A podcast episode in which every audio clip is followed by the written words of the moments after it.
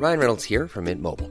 With the price of just about everything going up during inflation, we thought we'd bring our prices down. So to help us, we brought in a reverse auctioneer, which is apparently a thing. Mint Mobile unlimited premium wireless. Ready to get 30, 30, bit to get 30, bit to get 20, 20, 20, bit to get 20, 20, bit to get 15, 15, 15, 15 just 15 bucks a month. So, Give it a try at mintmobile.com slash switch.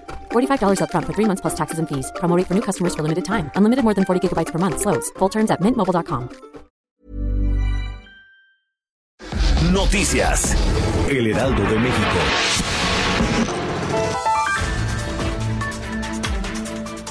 día en que miles en todo el país marcharon para exigir el fin de la violencia de género y los feminicidios, tres mujeres fueron asesinadas en Guanajuato, Coahuila y Veracruz. En Salamanca, Nadia Verónica, una estudiante de la Universidad Iberoamericana de León, fue asesinada a balazos la madrugada de ayer en el camino a la comunidad de La Ordeña después de llevar a su casa a una amiga.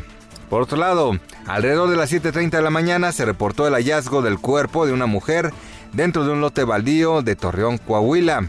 No había sido identificada, pero se informó que se trata de una joven entre 20 y 25 años de complexión delgada. Vestía short gris, playera negra y tenis. Además de que se le apreciaron múltiples heridas. En Veracruz, una adolescente de 16 años que estaba embarazada fue asesinada a tiros en Boca del Río. La víctima fue identificada como María Magdalena N. Estaba fuera de su domicilio con familiares cuando dos hombres llegaron y le dispararon y se dieron a la fuga.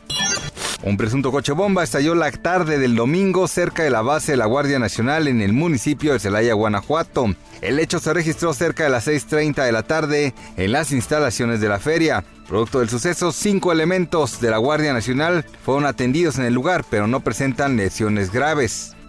En el complejo cultural Los Pinos se realiza una mega subasta presencial a martillo del instituto para devolver al pueblo lo robado, en el que se pusieron a la venta 325 lotes de joyas, inmuebles y vehículos con precios accesibles. Del total de lotes a ofertar, 157 están integrados por diversas joyas como relojes, anillos, aretes, brazaletes, collares en oro de diversos quilates y con incrustaciones de piedras preciosas, con precios de salida desde los 5.100 pesos.